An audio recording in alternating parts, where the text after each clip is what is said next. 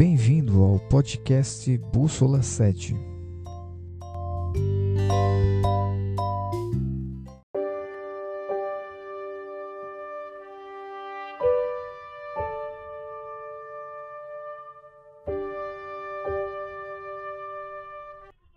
Seja muito bem-vindo à nossa série Ouse Pedir Mais. E o tema de hoje nós vamos com ousadia entrarmos na presença de Deus e clamarmos, sabe por quem? Pelo um grupo também que é visto pelo nosso Pai Celestial. Sabe que grupo é esse? O grupo dos solitários. Você conhece alguém que vive na solidão? Ousar pedir por essas pessoas que se escondem nas cavernas, nos apartamentos, nos buques, né? nos quadrados fechados, é um grande desafio para nós. Hoje nós vivemos a sociedade do espetáculo, nós vivemos hoje a sociedade líquida para muitos, né? Nós vivemos hoje a sociedade dos holofotes, mas quando tudo se apaga, para onde essas pessoas vão? Para o ostracismo? Para o anonimato? Pois bem, a solidão é uma doença, sabia disso? Ou ela pode conduzir a uma doença, né, chamada depressão. O ser humano ele precisa de solitude, momentos a sós, consigo mesmo e com Deus, mas nunca de solidão, porque a solidão não foi feita para o ser humano. Nós não somos ilha, nós somos criados para viver, viver em sociedade, vivemos em comunidade, vivemos relacionamentos. E muitas pessoas vítimas de várias coisas, de engano, de traições, de, de, de maldades diversas, se afastaram, se afastaram dessa proposta e não acreditam mais na, na sociedade e por essa razão vivem isolados. Mas nós é, temos relatos de pessoas até na Bíblia solitárias. Por exemplo, Elias, né? Elias ele fugiu para dentro de uma caverna e Deus mandou ele sair de lá.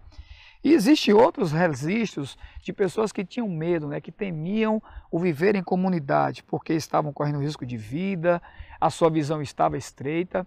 E nesse momento eu queria convidar você com ousadia a interceder por aqueles que priorizam a solidão, para que eles vivam em solitude, consigo e com Deus, mas nunca sozinhos. O salmista Davi, no Salmo 34, verso 18 e verso 19, diz assim: Perto está o Senhor dos que têm o coração quebrantado e salva os de espírito oprimido. Muitos são, muitas são as aflições, mas Deus de todas as livra. Que promessa poderosa, né?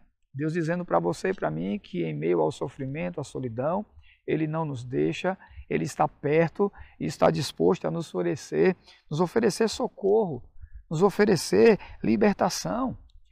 Eu costumo dizer que Deus, Ele não só envia pessoas ao nosso auxílio em meio à solidão, mas Ele mesmo se faz presente. Ele mesmo se faz presente. Quando você olha para a cruz, quando você olha para a história do personagem que eu citei há pouco de Elias, e até mesmo para o personagem do Salmo 34, Davi, grandes verdades que precisam ser com ousadia apresentadas diante do Senhor.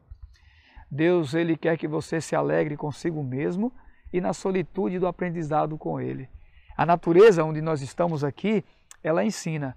A palavra de Deus, ela também nos ensina, o que nós chamamos de revelação especial e revelação da natureza, revelação geral e revelação especial. A natureza e a Bíblia, que apontam para um Deus que cuida de nós. E eu queria orar por você que se sente em solidão, para que você volte a ter alegria consigo mesmo e a solitude de reflexão, aprendizado e crescimento com Deus e o preparo para estar novamente em sociedade. Feche os seus olhos.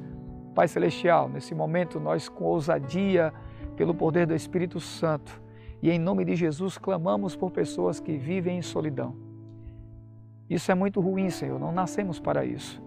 Nós intercedemos por elas, para que elas se reencontrem com a alegria de si e também com a solitude de um preparo, de um crescimento contigo, para que sejam reinseridas na sociedade.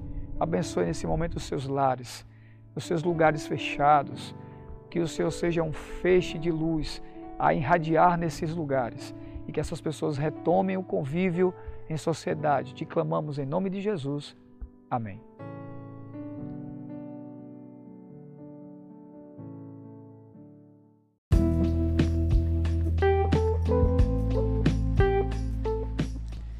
Curta e compartilhe os nossos podcasts em suas plataformas digitais. Mensagens curtas que falam ao seu coração.